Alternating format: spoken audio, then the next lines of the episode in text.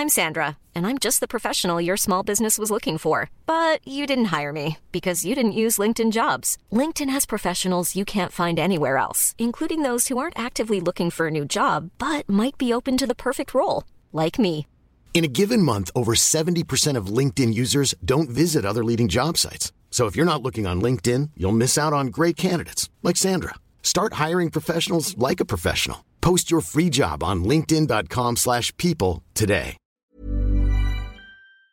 Bonjour commissaire. Bonjour. Bienvenue dans la matinale de CNews. Nous venons de vivre un été de délits et de crimes où les refus d'obtempérer se sont multipliés. Les policiers sont en première ligne avec plusieurs blessés. Le sujet de la légitime défense se pose que, plus que jamais. Un sondage CSA pour CNews euh, a- a- va peut-être euh, être important pour vous. Pensez-vous que les policiers ont le droit de se servir de leurs armes quand leur vie est en danger? Oui, à 94%. C'est-à-dire que les Français sont derrière vous. C'est important, ce soutien des Français euh, derrière les policiers? Oui, c'est important parce que ça vient en décalage euh, d'une partie de la classe politique et puis ça vient à la suite d'un sondage euh, du mois de juin où euh, le taux de confiance pour la police était remonté à 74%. Il faut soutenir la police. On est en démocratie.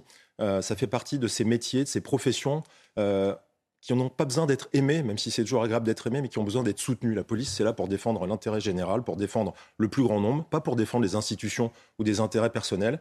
Et tous ceux qui font en sorte d'affaiblir la police, qui prétendent que la police tue, qui essayent de faire de la police une bande rivale, commettent une grave erreur, parce que c'est la police qui permet de vivre tous ensemble et d'essayer de régler les problèmes de sécurité. Vous évoquez sans doute la France insoumise. Mathilde Panot, présidente du groupe LFI à l'Assemblée, qui disait euh, le 25 août, la police tue. C'est comme lorsque vous dites que la grippe tue, la grippe ne tue pas à chaque fois, mais il y a des cas de violence policière pas acceptables. Ça, ça va dans le mauvais sens pour vous. Oui, parce que c'est à la fois pervers et puis c'est nauséabond. Elle, répète les propos du, du grand chef euh, LFI, hein, Jean-Luc Mélenchon, qui je crois est le premier à avoir dit la police tue. Et quand on dit ça, on sous-entend que la police euh, commet des crimes. Or, la police, quand elle euh, réagit, quand elle riposte, quand elle se sert de ses armes, d'abord, ça fait jamais plaisir à un policier de devoir faire usage de son arme. Il le fait dans un cadre légal. Et puis, bien entendu, comme dans toute profession, il peut y avoir des erreurs, mais euh, il faut qu'on arrête de parler de bavure ou de salir la police. Est-ce qu'on parle de bavure en permanence sur les médecins? Il y a des médecins qui peuvent se tromper. Il y a plein de professions dans lesquelles il y a des gens qui se trompent. Il y a aussi des gens malfaisants. Et pour ça, il y a des institutions.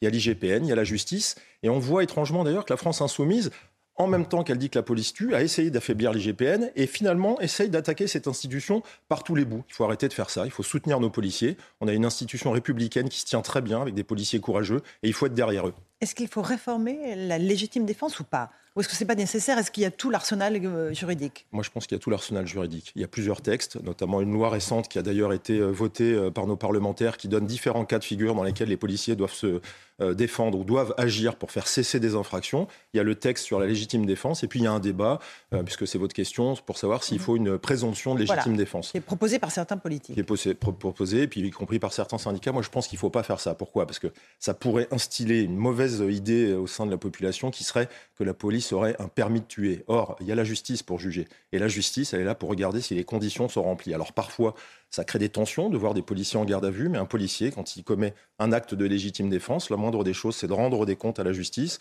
Évidemment, si la justice est euh, injuste, ce qui est rarement le cas avec des policiers, eh bien on le dénoncera. Mais je crois qu'il y a tous les textes et qu'il faut appliquer les textes et laisser les policiers travailler, puisque eux, ils sont formés pour pouvoir se défendre. Est-ce que vous pensez que le fait que les voyous savent que les policiers hésitent à tirer pour euh, toutes les raisons qu'on vient d'évoquer euh, est un cercle vicieux? C'est-à-dire que ça engendre un peu plus de violence, un peu plus de refus d'obtempérer?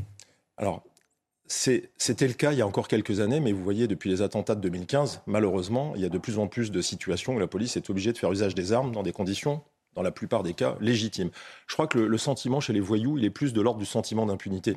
Le voyou, il réfléchit pas forcément de savoir si le policier va ou pas tirer, il réfléchit au fait que quand il est dans un circuit de délinquance, quand il est un multi-réitérant, finalement, il continue en se disant que la justice, ben, elle passera peut-être plus tard ou elle passera peut-être pas. Et c'est ce sentiment d'impunité qui met la police parfois en difficulté avec certains individus qui finalement se disent, ben, après tout, euh, c'est la loi de notre rien. territoire, on risque rien. On entend d'ailleurs souvent dans des interventions de police, t'es pas chez toi ici, hein, je- entre guillemets, sors de là, t'es pas chez toi. Et ça, ce sentiment communautaire de territoire, de bande, il est extrêmement dangereux. Et c'est pour ça qu'il faut pas faire de la police une bande rivale. Il faut permettre à la police d'intervenir dans ces endroits. On parlera de la réponse pénale dans un instant. Encore un mot de l'activité, l'hyperactivité du ministre de l'Intérieur cet été sur tous les fronts, avec beaucoup d'annonces. Sur les rodéos urbains notamment, euh, on a un cas édifiant euh, ce matin dans l'Oise, comme le disait Romain Desarbes il y a quelques instants. Trois enfants âgés de 2 à 9 ans qui faisaient du rodéo sur les motos de leurs parents. Bon, ça, c'est un cas évidemment extrême.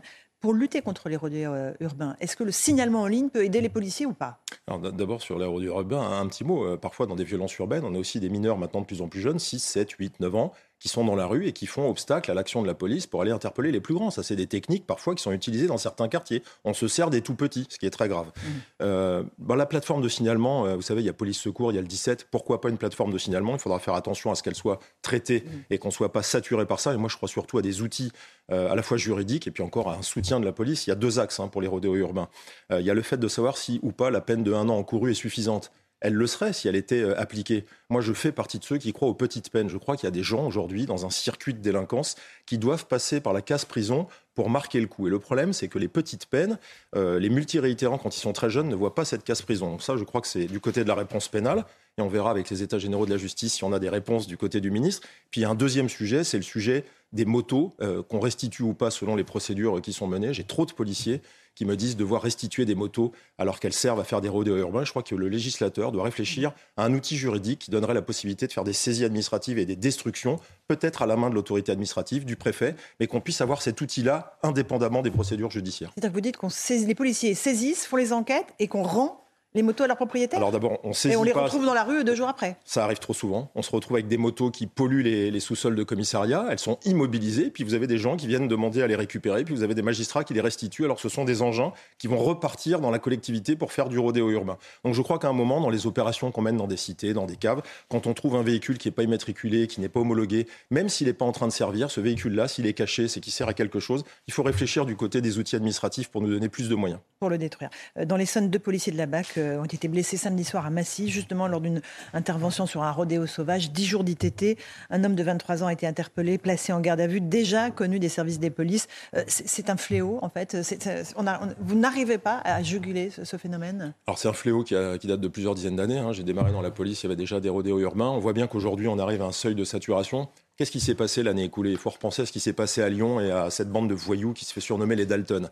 Quand on a des gens comme ça qui, qui romantise un acte qui finalement est extrêmement grave. Ce qu'on a vu cet été, il y a des gens qui sont morts du rodéo urbain, il y a une petite fille qui est dans le coma, il y a des victimes du rodéo urbain et pas seulement des victimes sonores ou de nuisances, ce qui est épouvantable pour la grande collectivité.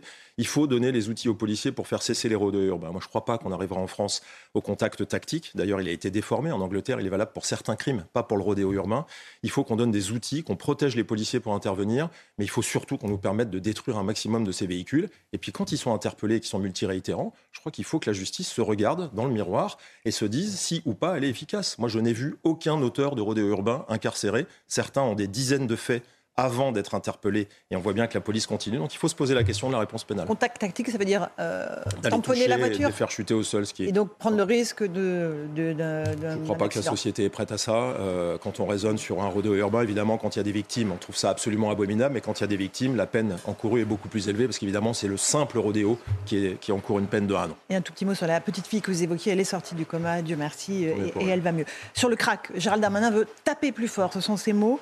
Il va aller en Afrique de l'Ouest. Est-ce que c'est la solution pour démanteler les filières de ceux qui pourrissent la vie des, habitants euh, du nord-est de Paris? C'est une des solutions et c'est sans doute la plus importante puisque la plupart euh, des vendeurs et de ceux qui cuisinent le crack euh, sont issus d'un pays, je ne vais, pas stigmatiser, mais on sait parfaitement d'où ils viennent et on a des difficultés pour les reconduites de ces gens-là, qui sont des gens issus de l'étranger, qui ne sont pas ressortissants français. Je crois qu'il faut pouvoir les reconduire, ou en tout cas les expulser. Et puis, il y a d'autres euh, manières de procéder euh, sur le crack. Euh, il faut d'abord considérer que la population qui est accro au crack est traitée de façon pénale et pas suffisamment de façon thérapeutique. Et moi, j'avais pris la parole sur votre antenne. il y a une procédure à Paris comme en France qui consiste à faire des hospitalisations d'office pour des gens qui sont dangereux pour eux-mêmes ou pour autrui. Et un usager de crack, quand il est en état de démence à cause du crack. Il est dangereux pour lui-même ou pour autrui. Il n'y a pas grand-chose à faire sur les textes, mais il faut nous donner la possibilité d'écarter les gens qui sont accros au crack pendant quelques temps avec euh, une mesure d'injonction thérapeutique, et puis ensuite qui rentrent dans un circuit de soins pour ceux qui sont récupérables. Mais les opérations de police qui consistent à pousser les gens euh, d'un quartier à un autre, ça, ça ne fonctionne pas, on le voit bien. Les riverains s'en plaignent et ça devient plus supportable. Vous vouliez aussi nous alerter sur les, alertes, sur les attaques de commissariat qui se multiplient, dites-vous, et c'est une gradation dans la violence qui est extrêmement grave. Ça, je trouve ça très grave parce qu'il y a encore quelques années, les attaques de commissariat, qui étaient tout aussi graves, euh, étaient des, réactions à des opérations de police. Et on avait, euh, je dirais, un prétexte, même si c'était absolument pas louable. Aujourd'hui, on voit qu'on a des attaques de commissariat qui finalement deviennent euh, un sport. des gens s'organisent, préparent un assaut, lancent des engins incendiaires et donc sont sur des tentatives de meurtre en bande organisée. Moi, ce qui m'inquiète, c'est que ça commence à se répandre. Quelle va être l'étape suivante? Ça va être l'introduction dans le commissariat où on va aller au contact des policiers moi, j'annonce que ça, c'est très dangereux. C'est très dangereux pour la démocratie. C'est très dangereux parce que le jour où il y aura une attaque de commissariat, il faudra défendre le bâtiment public, il faudra défendre les gens qui sont dedans, y compris les détenus. S'il y a des tentatives pour éventuellement faire sortir euh, des camarades de ces voyous qui seraient dans les cellules de garde à vue. Et il faut qu'on mette un signal d'alarme sur ce, ce type de fait, que la justice soit intraitable les policiers se retrouvaient dans une situation de légitime défense à devoir défendre le bâtiment et les personnes. Il faut que ces attaques de commissariat soient extrêmement punies. J'ai trouvé que ça se passait à bas bruit et je suis content de pouvoir vous en parler ce matin parce que ça s'est renouvelé cet été. Et c'est un scénario que vous envisagez donc euh, une attaque réelle de commissariat. Mais Écoutez, quand on voit qu'on a 15-20 jeunes qui sont capables d'aller attaquer un commissariat, comme c'était le cas dans le Val-de-Marne, à lancer des engins incendiaires sur les policiers qui sont en train de, faire une pause dans la cour, euh, quelle est l'étape d'après? Ils vont rentrer, ils vont essayer d'enlever les gens qui sont dans les cellules de garde à vue? Il faut qu'on se prémunisse de ça. Avant de parler de la réponse pénale, est-ce que vous avez été euh, choqué par les images de karting organisées dans la prison de Fresnes, ce jeu baptisé Colantes, qui a fait polémique, euh, qui a même choqué le ministre de la Justice? Est-ce que c'est courant euh, dans les prisons? Est-ce que vous comprenez le choc qu'a ressenti l'opinion publique française? Écoutez, moi, pendant 24 heures, j'ai cru que c'était un fake. Je me suis demandé si c'était possible de mettre un circuit de cartes dans une enceinte euh, d'une maison d'arrêt. Ensuite, euh, j'ai essayé, à titre personnel et au titre de mon syndicat, de pas rentrer trop dans cette polémique, mais c'est très décalé. On a un été de violence, on a un été d'agression, on a un été de faits divers qui sont pour certains très graves. Et puis de l'autre, on a une maison d'arrêt dans laquelle on voit qu'il y a finalement les jeux du cirque avec du kart, des jeux de piscine, etc. Alors, on est tous pour euh, la réinsertion, on est tous pour un peu de ludique pour les détenus. Il ne s'agit pas que les détenus subissent plus que la peine pour laquelle ils sont incarcérés, mais c'est extrêmement maladroit et déplacé.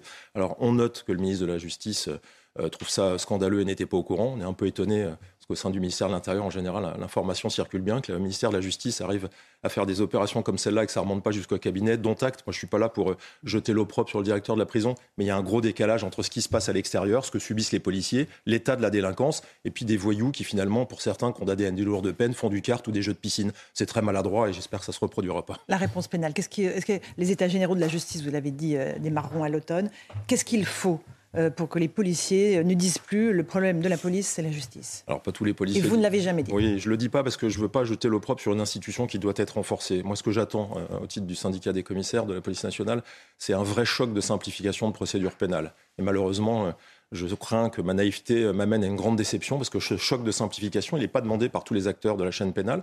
Et je regrette d'ailleurs que les syndicats de magistrats, qui ont tendance d'ailleurs à s'intéresser à la réforme de la police, ne s'intéressent pas à leur propre ministère et ne travaillent pas avec Éric Dupont-Moretti sur ces sujets fondamentaux. Alors, on ne va pas crier avant d'avoir mal, comme dit le dicton. On va attendre que le ministre de la Justice nous reçoive à nouveau. Mais la réunion de juillet était assez euh, assez décevante parce qu'il n'y avait pas d'annonce. On nous, demandait encore de faire des propositions. Les propositions sont toujours les mêmes. Il faut simplifier la procédure pénale. Il ne s'agit pas de faire plaisir aux policiers.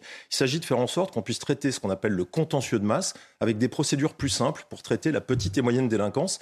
Ça paraît très simple quand on le demande, mais on a l'impression que finalement, avec nos interlocuteurs, c'est toujours très compliqué. Et il y a parfois un peu d'idéologie derrière tout ça. Est-ce qu'il faut des peines appliquées, les peines de moins d'un an? Est-ce qu'il faut les appliquer, des courtes peines? Est-ce qu'il faut créer des, euh, des centres de détention dédiés pour ces courtes peines? Il y a beaucoup de choses à créer. Il faut toujours regarder chez nos voisins européens et parfois plus loin. Il y a des gens qui sont euh, réinsérables et qui peuvent commettre une grosse bêtise dans leur vie et qui peuvent être éligibles à une autre forme d'incarcération. Pourquoi pas une incarcération du type privé? Ça existe dans certains pays où vous rentrez vous-même euh, dans votre, euh, dans votre bâtiment pour lequel vous êtes censé pointer. Il y a ceux qui méritent de la prison au sens propre du terme. Il y a les jeunes et là je crois, moi, je fais partie de ceux qui croient, aux courtes peines, parce qu'on a cette culture de la délinquance qui, quand on est mineur, fait que finalement, on laisse, le système laisse des jeunes à 15 ans, à 16 ans, commettent des, faits et puis ils sont réitérés, ils sont réitérés, et puis s'aperçoivent que finalement la justice ne passe pas parce qu'elle passe trop tard. Et il faut qu'elle passe plus vite, et il faut de temps en temps accepter que la courte peine, c'est un message de l'État qui vient dire là maintenant stop, ça suffit, c'est 15 jours d'incarcération, la fois d'après ce sera 3 mois.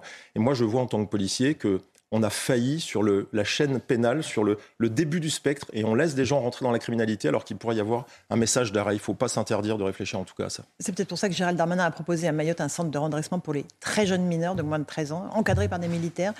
Euh, c'est la solution pour vous? Alors, c'est la solution si ça vient compenser ce qu'on appelle les centres éducatifs fermés qui ne sont pas fermés. Parce que les centres éducatifs fermés aujourd'hui, on y place des jeunes et puis finalement, ça n'est pas fermé parce que ça n'est pas contraignant. Et s'ils veulent en sortir, ils en ressortent. Et on voit bien que c'est un système qui a échoué. Deux petites questions pour terminer. Euh, aujourd'hui, le Conseil d'État doit annoncer sa décision sur l'expulsion de l'imam Iqiyoussen. C'est l'autorité du ministre de l'Intérieur qui est en jeu, qui avait demandé son expulsion retoquée par le tribunal administratif.